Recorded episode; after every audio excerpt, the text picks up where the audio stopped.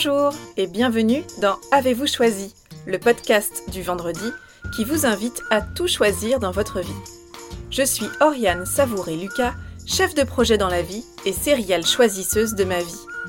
Ce podcast, c'est l'occasion pour moi de partager avec vous réflexions, questionnements, lectures et ressources qui m'inspirent pour choisir ma vie. Régulièrement, je vous propose de faire la connaissance d'une personne que je trouve inspirante sur la question du choix. Et je partage avec vous une conversation que j'ai eue avec cette belle personne et son petit supplément d'âme. Une manière de poursuivre votre exploration du territoire du choix à travers la découverte d'un parcours singulier. Aujourd'hui, je vous propose une conversation très spéciale pour moi.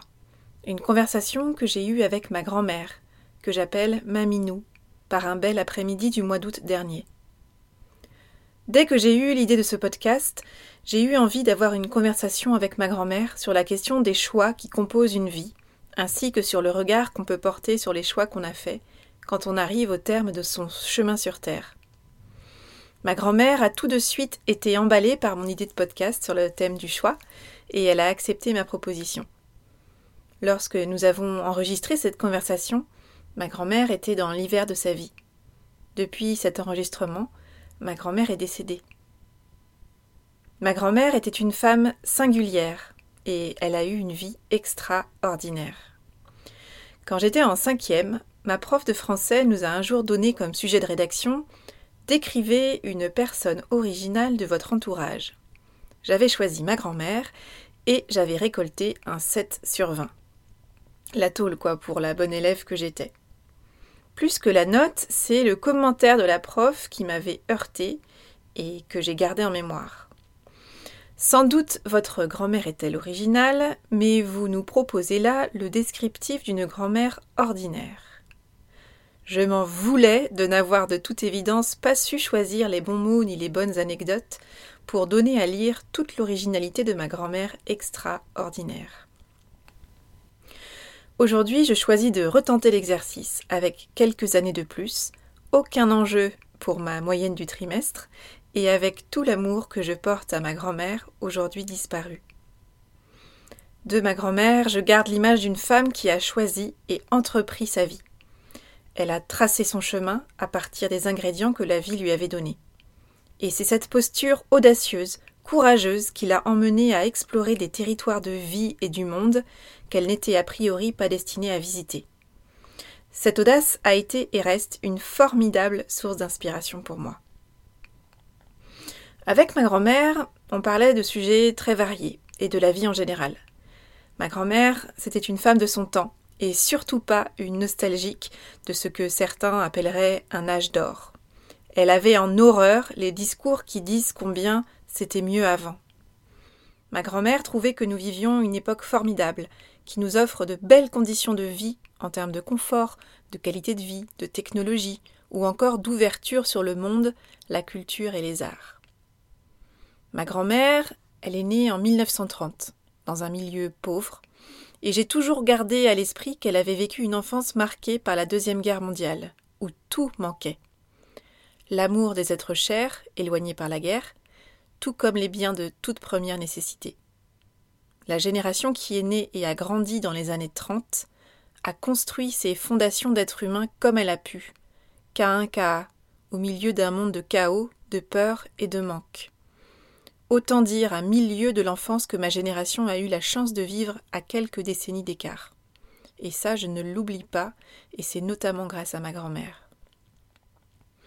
En tant que femme, ma grand-mère a fait partie de cette génération qui a connu une accélération de l'amélioration de la qualité de vie au quotidien. Elle trouvait d'ailleurs formidable toutes ces machines qui facilitent le quotidien. Et également une réelle amélioration des droits des femmes en l'espace de quelques décennies.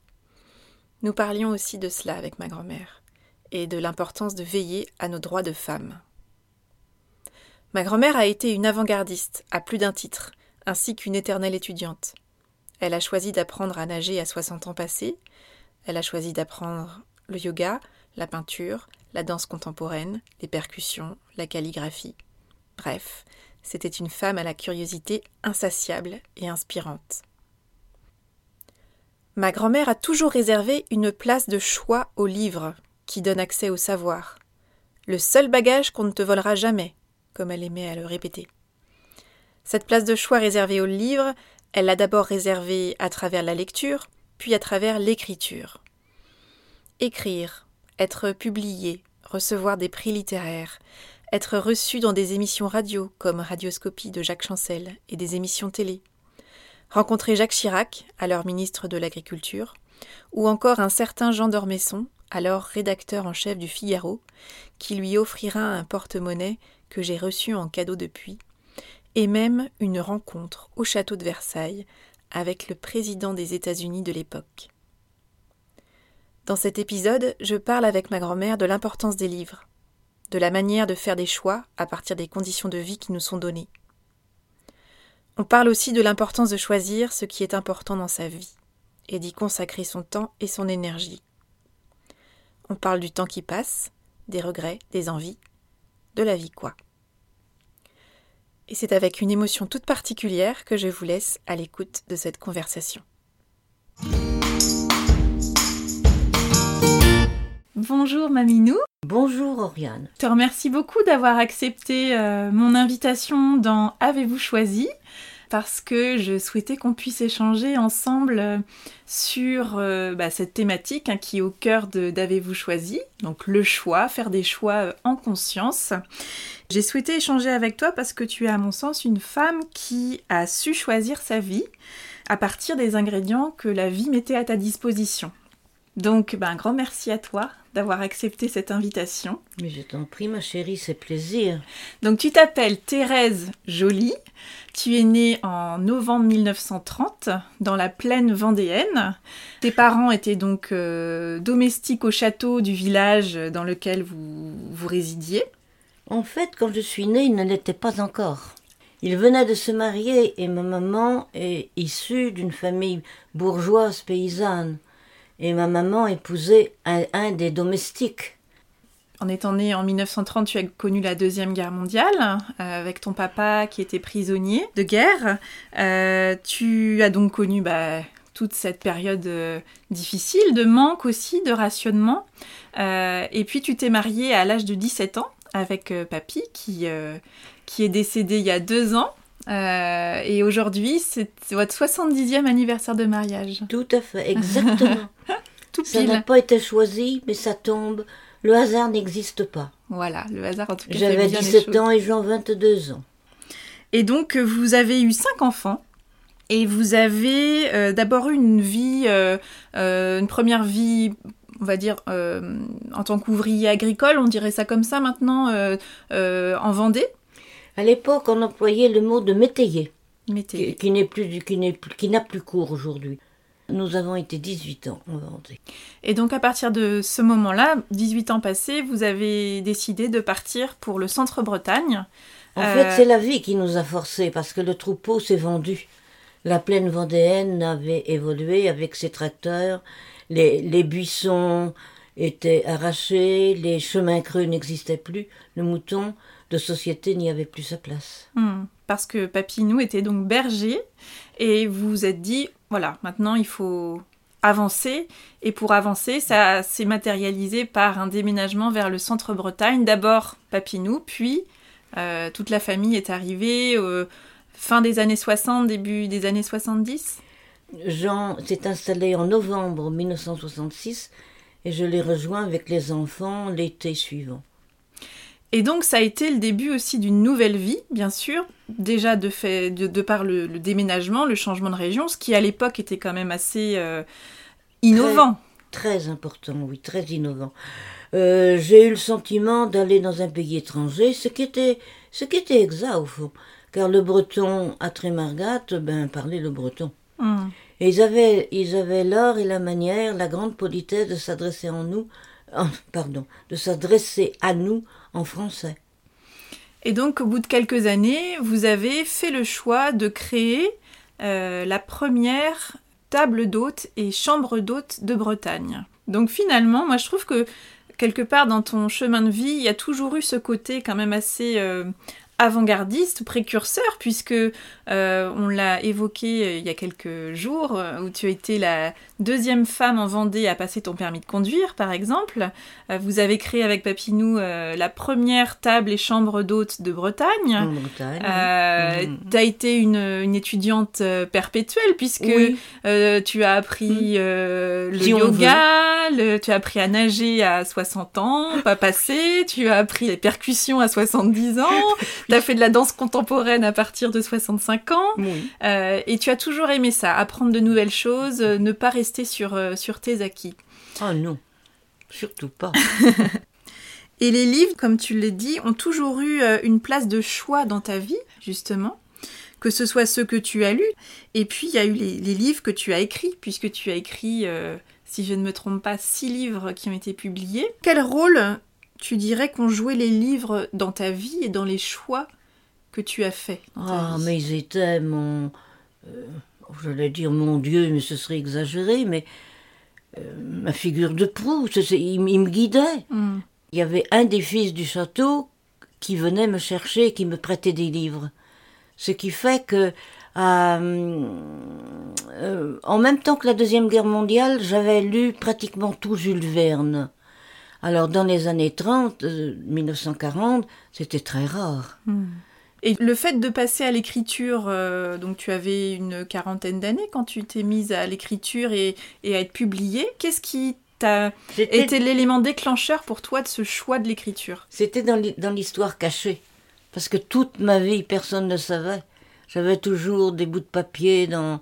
Et puis, bien, il s'est trouvé que j'ai eu la chance d'être invitée euh, dans les, à la, par la deuxième chaîne. C'est qu'en 1970, une, une, un petit embryon, et, et puis là j'ai eu la chance de plaire à Armand Jameau, à d'autres personnes. Et comment tu choisissais tes thématiques de, d'écriture? Comment je les choisissais? Ils s'imposaient à moi en fait, parce que je vivais dans le moment présent, et mes aspirations, mes rêves. En arrivant en Bretagne, je me suis trouvée sans, sans profession en dehors de mon travail. Les aînés étaient en pension. Donc je me suis trouvée toute seule avec Jean et Damien et ben, je me suis inscrite à un cours de français. Et, ce monsieur qui, qui c'était un, écrivain, euh, eh bien il a voulu me rencontrer. Et il nous avait invités, donc ma famille et moi, et il m'a encouragé à écrire c'est, en fait, c'est grâce à lui, c'est grâce à mes devoirs que j'ai osé présenter des manuscrits à des... Des éditeurs Oui, à des éditeurs, merci. Et puis ça a marché. Hmm. Voilà. Au-delà de tout ce que j'aurais pu espérer, mais pour moi, ça allait de, ça allait de soi. J'ai même eu des prix littéraires. Ben oui. Ben voilà, voilà, voilà. Et j'ai même été invitée au château de Versailles lorsque le président des États-Unis est venu, qui s'appelait Carter? Oui, Jimmy Carter. Jimmy Carter. Mm-hmm. Et quand il m'a serré la main, oh, j'ai dit c'est merveilleux, c'est merveilleux. Et il avait un visage tellement rayonnant, tellement humain.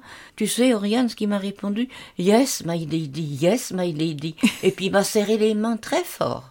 voilà, c'est tous mes échanges avec le président des États-Unis. J'étais bien contente. Donc l'écriture t'a emmené, le fait d'avoir euh, bah, eu cette audace d'aller au bout de ton choix de d'écriture, ça t'a amené vers des, sphères que tu n'aurais jamais imaginées euh, Absolument. Mais j'étais invitée dans les châteaux. Et du coup, avec le temps, est-ce que tu as réussi à identifier les conditions qui sont propices à un choix qui est juste pour toi?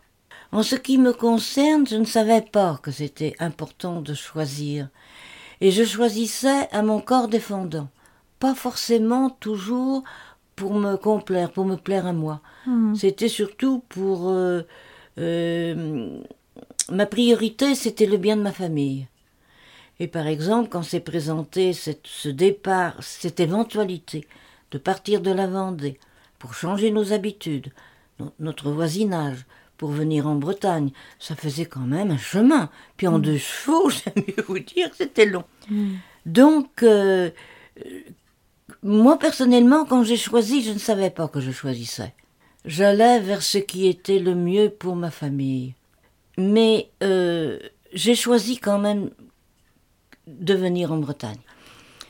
Ça m'est arrivé de, de, faire de mauvais choix plus jeune, et, après, avec le temps coulant, je me disais ah mais je n'ai, j'aurais pas dû choisir ça, et je me suis habituée, je me suis obligée à écouter mon instinct. Hmm. Voilà, il faut bien écouter sa petite voix intérieure. Hmm. Et si elle vous semble aller à l'encontre de ce qui serait recommandé, eh bien non, elle a raison. Hmm. Ça s'avère après qu'elle, cette petite voix, elle avait raison. Finalement, j'ai peut-être fait les bons choix quand même. Oui, je pense. Donc finalement, ça s'est ajusté ta manière de choisir. Déjà, tu t'en as pris conscience et après, tu l'as ajusté en allant de plus en plus vers euh, Ah ce qui euh, intuitivement te Ah paraissait oui. le plus juste. Ah oui, m- même encore aujourd'hui. Hmm. Mais alors, en, en vieillissant, on se fatigue et puis euh, bon. Mais j'avais quand même confiance à mon ange gardien. Mhm. Et encore aujourd'hui. Parfois, je lui dis, tiens, il y a... Ah, mes anges. Ah, ben, j'ai décidé d'en avoir trois. Un Ah. seul, c'est pas suffisant. Et quand je suis trop fatiguée, une légion. Ça a l'air peut-être niaiseux, comme on dit au, au Québec, mais si on écoute ces voix-là, eh ben, on est, on est dans le vrai pour soi. Et Mhm. pour le bonheur des autres qui sont avec toi. Et justement, est-ce que tu as euh, en tête un choix qui, pour toi, maintenant que tu es plutôt dans l'hiver de ta vie, qui a été euh, euh, un choix qui clairement a été déterminant pour le reste de ta vie? Quand mon père a été prisonnier, il a été absent de la maison six ans. Ma maman, mais elle m'a mise en pension pour être une future institutrice. Et quand mon père est revenu de la guerre, j'ai refusé d'y retourner. Et là, c'était un choix. Hmm. Et, et mes, mes parents m'ont, m'ont supplié, mon père a pleuré. Il a dit, mais ma petite fille, tu pourrais faire des études. Moi, moi qui aurais tant voulu en faire et qui n'ai jamais pu. Eh ben, j'ai tenu bon, j'ai pas voulu retourner. Mais tant pis, c'est consolé. Et puis je me suis mariée avec Jean Joly, il adorait Jean Joly, il adorait son gendre, et je lui ai donné des beaux petits-enfants. Donc, euh, Saint-Joseph a été oublié. Qu'est-ce que tu as envie de mettre euh, au cœur de ta vie pour le temps qu'il te reste à vivre? La- L'amour l'amour des autres, l'amour de ceux que je côtoie, l'amour de mes enfants, l'amour de mes petits-enfants. Et tu parlais des envies d'écriture que tu avais encore. Ah oui. Euh, si tu pouvais résumer le message que tu aimerais porter dans ce livre, si tu pouvais encore l'écrire, ce serait quoi? De ne pas s'attarder aux travaux pratiques du ménage, de, de, de des casseroles bien récurées, du linge bien repassé. Hmm. Parce que c'est ce que j'ai trop fait dans ma vie. Ajouter au reste. C'est pas pour autant que je négligeais, mais je me souviens en Vendée, où Jean partait, euh, quand il faisait, puisque nous sommes au- cœur de l'été, vers 16 heures. Et on allait le conduire un petit bout de chemin avec les moutons, il avait les chiens, les enfants étaient heureux. Mais moi, il, fa- il fallait que j'avais du repassage, j'avais de la lessive à la main, il n'y avait pas les, il y avait pas les lave-linges, ni les lave-vaisselle, ni les lave rien du tout. Il fallait tout faire à la main. Alors on revenait. Eh bien, laissez donc ça un petit peu de côté. C'est vrai qu'aujourd'hui, il y a les machines quand même, qui adoucissent bien la vie. Alors profitez donc de tous ces robots ménagers, de tous ces robots divers et variés, et puis profitez de votre famille. Ch- Chantez avec eux, jouez avec eux. C'est mon regret Hmm. de n'avoir pas assez. Je me souviens d'une fois où j'avais joué au ballon avec eux, j'étais contente, tout le monde était content. Je l'ai fait une fois. Hmm. Il, il m'est arrivé parfois, alors sur un autre plan, que, qui n'était pas forcément du bonheur, mais de- quand j'étais à Paris, d'avoir été invité par euh, Jean d'Ormesson, par exemple, euh, et puis d'autres, euh, bref, eh ben, j'étais pas plus contente que ça. Je suis quand même tordue. Euh, J'étais jamais contente de ce que j'avais dit. Je me disais que j'aurais dû dire ceci, que j'aurais dû dire cela. Alors, euh, oh non, euh, le bonheur, il est maintenant, ici et maintenant. Quel conseil tu donnerais aujourd'hui à la jeune Thérèse de 16 ans, par exemple, pour, euh, pour mener sa vie avec conscience Avec, le, avec ce que je sais aujourd'hui Oui. Ouh là là, ça, ça c'est un vaste, euh, Oh là là Mais alors je serais un génie à ce moment-là.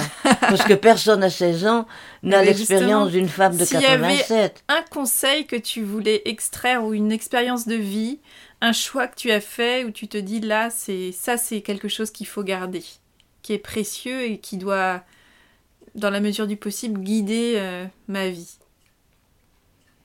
Eh bien, de suivre le chemin de son cœur. Si t'as pas envie de continuer des études, continue pas tes études. Tu apprendras autrement. Parce que je me suis rendu compte, finalement, euh, pour expliquer ma, ma, ma réponse, que pendant 15 ans, j'ai donc reçu... Jean et moi n'avons jamais appelé nos clients des clients, nous les appelions nos invités. Je me suis rendu compte que je pouvais discuter avec des agrégés, avec des universitaires, avec des savants. Je savais pas grand-chose, mais je les écoutais et je pouvais répondre. Et j'ai entendu à plusieurs reprises, j'avais un gros rideau épais qui séparait la salle à manger de la salle d'où je, je sortais avec mon plateau. Et à plusieurs reprises, j'attendais un petit peu que la conversation de mes invités soit terminée pour entrer en salle, parce qu'il parlait de Thérèse euh, Joly, donc, il parlait de moi, en disant Oh, ben, elle est trop modeste, elle dit qu'elle est, que- qu'elle est sortie, euh, je sais même plus l'âge que j'avais quand je suis sortie de Saint-Joseph, mais, oh, mais elle est licenciée, cette personne. Mais oui, enfin, ça coule de source. Ça, c'était des conversations que j'entendais régulièrement. Eh ben, je savais pas de quel côté tourner ma tête, moi, parce que je- seulement j'avais lu. Et j'avais lu pas n'importe quoi. Mhm. J'avais toujours euh, suivi. euh, ben, j'avais toujours trouvé le bon livre euh, sous la main. Mhm. Et même ça va très loin, j'aurais plein d'anecdotes à raconter. Que sur le marché de Rostrenin, à un moment donné, il y avait une dame qui vendait des livres d'occasion, elle en vendait cinq, elle les vendait au poids, elle s'occupait pas de ce que c'était, et que je trouvais euh, René Daumal, par Mhm. exemple. Mais je, je- je l'ai acheté à cette dame, peut-être 20 centimes, je sais plus, avec d'autres livres. Mhm. Mais ça a été une révélation. Et moi, la bouche en cœur, lors, lors d'une de mes interviews, j'ai parlé de René Daumal comme si j'allais l'apprendre à, à- à- à- au monsieur qui m'interviewait. Mais il en connaissait bien plus long que moi sur René Daumal, mais nous avons pu échanger. Mhm. J'avais lu René Daumal acheté sur le marché de Rostrenin en vrac, comme livre de rebut. Mhm. Et je l'ai toujours. Donc finalement, dans ton parcours de vie, on retrouve beaucoup la, la curiosité, euh, l'envie de découvrir, euh, d'aller plus loin que ce qui est présenté euh, devant soi. Euh, euh, les livres, bien sûr, euh, et puis l'envie d'aller de l'avant. Qu'est-ce que tu en Oui, penses? oui, j'ai toujours eu des projets et je suis contente parce que finalement, ce que je souhaitais, je l'ai réalisé. Hmm. En fait, tiens, de parler avec toi, tu parlais tout à l'heure de la, de la danse. Ben, à passé 60 ans, je suis montée sur la scène où j'avais été sélectionnée avec, nous étions cinq dames. Pas un bonhomme s'était présenté. Alors, ils, ils ont été les raclés, c'était à Saint-Brieuc, à la passerelle, s'il te plaît. Mm. Alors, ils ont réussi à récupérer deux messieurs. Hmm. Donc, on avait donné un spectacle comme ça. Ça, je le souhaitais. Je souhaitais publier des livres, je voulais avoir des enfants. Hmm. Euh, Quels sont les rêves qui te restent que t'as pas encore réalisés je, je sais pas. Je crois bien que je les ai tous réalisés. C'est beau ça. Oui, finalement. Ça, c'est une vie réussie, non? Alors, euh, mon rêve, c'était. Je l'entendais dire à mes parents. Ils rêvaient d'avoir leur maison, mais ils prétendaient n'avoir jamais d'argent pour l'acheter. euh, Ça se présentait pas. Et puis c'était vrai. Bon. Alors, euh, et, et moi aussi, c'était avoir une famille puis une maison. C'était important. Oh, c'était pas très grandiose, hein. Mais enfin, pour moi, c'était une valeur euh, primordiale. Hmm. Et puis autrement, euh, comme rêve, eh bien j'ai rêvé, j'ai rêvé, j'ai rêvé quoi? J'ai rêvé de conduire ma voiture, j'ai rêvé, mais ça c'était il y a longtemps évidemment, j'ai rêvé d'avoir des enfants, Euh, j'ai rêvé d'avoir, euh, de- d'exercer table d'hôte, je l'ai fait pendant 15 ans, et même ça a dépassé mes rêves, parce que quand même avoir été invité par, par Jacques Chancel, avoir été invité Alors, le, le, un soir, je rentre à la maison, nous avions été invités à la réception du sous-préfet de Guingamp, qui partait être préfet à Pau et qui nous avait invités, s'il te plaît. Et en arrivant, il y a Damien qui avait dans les neuf ans, qui était dehors, il était resté tout seul.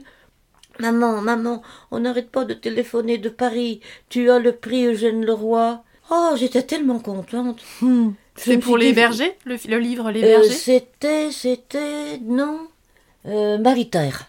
Et donc, oh, je me suis dit, eh ben, je ne sais pas ce qui m'a poussé. C'est pas, euh, on pourrait dire, si on était vulgaire, du culot. Non, c'était pas du culot. Le besoin de partager.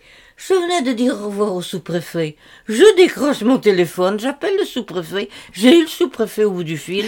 Et je lui dis que j'avais donc le prix euh, Eugène Leroy. Oh, il m'a dit, bon, bien écoutez, j'en suis ravi pour vous, je vais dire ça à mon, fondé de pouvoir, enfin, je sais plus trop.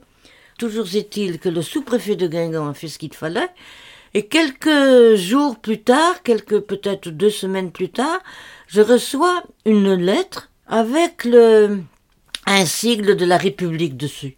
J'ai cru, j'ai cru à, une publicité. Et ma foi, je l'ouvre. Lis-je Une invitation à la réception de Jimmy Carter, le temps de janvier, je sais plus trop, mais avec monsieur, tous les deux invités, et ce qui m'a frappé, euh, conseiller robe longue et costume noir, et costume, costume sombre, pardon, pas noir, sombre. Ah ben j'y croyais pas, dis donc. Ah ben dis donc. Pour conclure euh, notre échange sur le choix et l'importance de faire des choix euh, en conscience dans, dans, sa vie, quel est le message que tu as envie de, de laisser sur cette question-là? Le message que j'aimerais laisser, de laisser parler son cœur. On ne se trompe jamais. Hmm. Toi qui as donné une place importante au livre dans ta vie, si tu devais choisir un livre qui a été vraiment un livre euh, qui t'a ouvert le champ des possibles dans ta vie Dictionnaire Larousse. Le Dictionnaire Larousse. Ça a été hmm. mon premier vrai livre le dictionnaire euh, Larousse de mon père qu'il avait eu pour son certificat d'études. Hmm. Et je crois que le dictionnaire, c'était inépuisable. Je hmm. prenais un mot, mais je n'arrivais pas à le placer dans la conversation. Oui, je pense que c'est un hmm. dictionnaire, parce que là tu as tout. Tu as toutes les perspectives ouvertes. Tout le champ des possibles ouvert. Ah oui. ben, merci beaucoup. T'es gentille, t'es un amour, ma petite fille. Tu t'arrives à faire quelque chose avec ça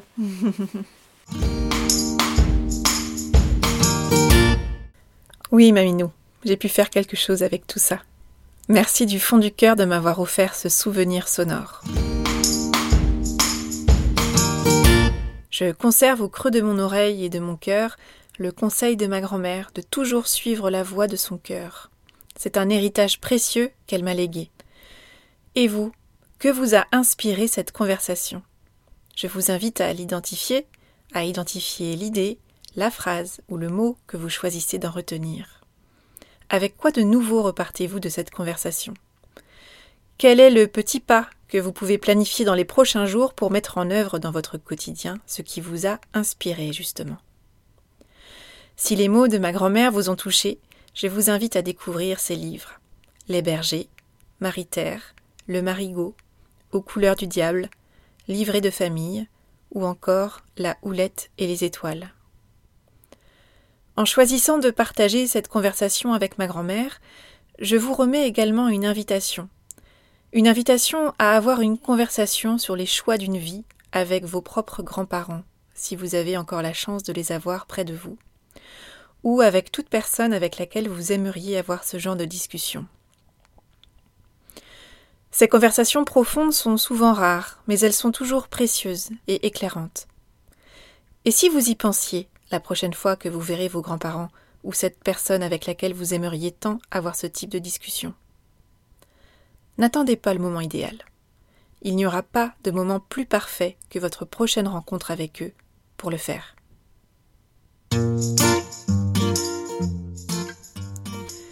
Voilà, c'est tout pour aujourd'hui. Vous retrouverez cet épisode sur le site www.oriansavoureluca.com. Si vous aimez ce podcast, je vous invite à le partager auprès de celles et ceux qui vous sont chers et que l'idée de tout choisir dans leur vie pourrait réjouir. Merci également de laisser votre avis enthousiaste sur la page Facebook, le site ou encore une constellation de 5 étoiles sur iTunes. Vous contribuerez ainsi à soutenir ce projet de façon bienveillante et efficace. Je vous souhaite une belle semaine et je vous donne rendez-vous vendredi prochain pour le dernier épisode de l'année 2018. Et d'ici là, et si vous choisissiez tout?